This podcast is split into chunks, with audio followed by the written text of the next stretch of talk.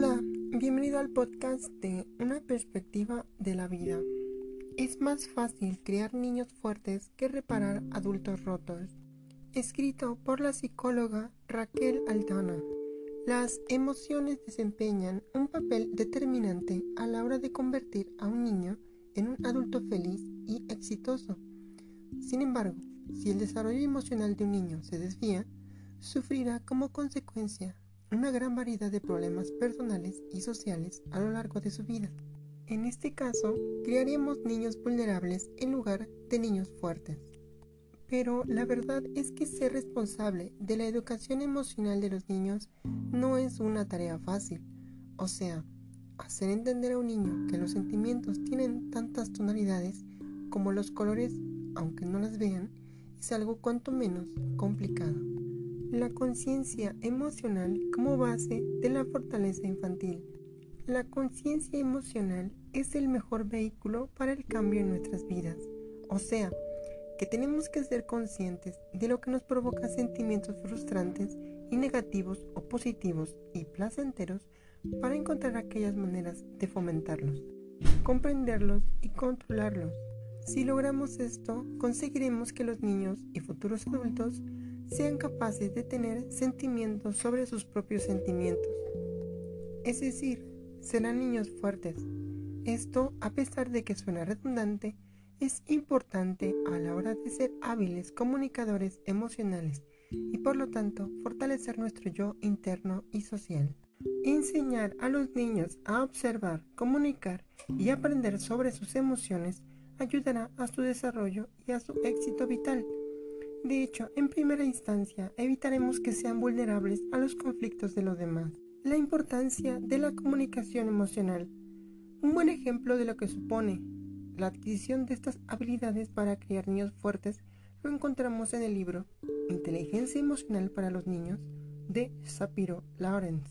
Martín, un niño de 6 años cuyos padres estaban atravesando un proceso de divorcio particularmente nocivo. El padre de Martín insistía en que él volara para ir a visitarlo a Boston todos los fines de semana, mientras que su madre mantenía la custodia durante la semana en Richmond, Virginia. Martín apenas profería palabra durante el viaje de ida de dos horas y media e insistía en irse a la cama en cuanto llegaba a cualquiera de sus dos casas.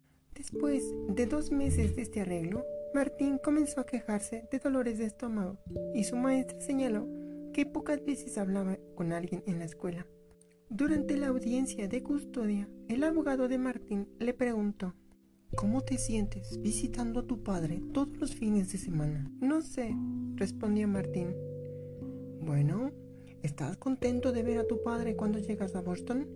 Preguntó su abogado, controlando sus propias emociones y tratando de no guiar a Martín hacia una u otra respuesta. No sé, volvió a responder Martín con un tono monótono apenas audible. ¿Qué me dices de tu madre? ¿Estás contento de vivir con ella durante la semana? inquirió el abogado, dándose cuenta de que obtendría una sola respuesta de Martín durante el procedimiento. No sé, dijo Martín, una vez más, y nada en su comportamiento sugería que sí lo sabía. Si privamos a nuestros niños de un correcto desarrollo emocional, entonces obtendremos como consecuencia la incapacidad de comprender y evolucionar de acuerdo a sus sentimientos y emociones. Tal y como hemos visto claramente en el ejemplo, esto provoca un sufrimiento altísimo que no debemos permitir en nuestros niños. Y es que la capacidad de un niño para traducir sus emociones en palabras es indispensable para la satisfacción de las necesidades básicas. Si enseñamos a los niños a expresarse emocionalmente, poco a poco se irán formando niños fuertes. Esto es así, entre otras cosas, porque las palabras que describen las emociones están directamente conectadas con los sentimientos y la expresión fisiológica y emocional de estos. Por ejemplo, un niño debe saber que la angustia se asocia con una leve aceleración del pulso, un aumento de la presión sanguínea y una gran tensión en el cuerpo.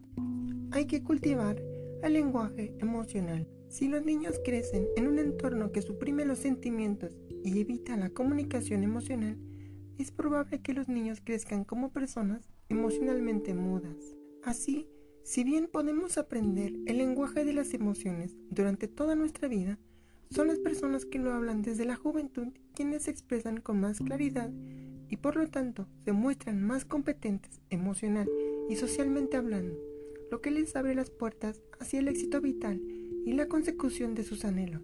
Por lo tanto, queda totalmente justificada la obligación moral que todos tenemos de cultivar este aspecto vital en nuestros niños, pues solo criando niños fuertes evitaremos tener que reparar a tantos adultos rotos por la soledad, la desconfianza, el desamor a sí mismos y hacia la sociedad.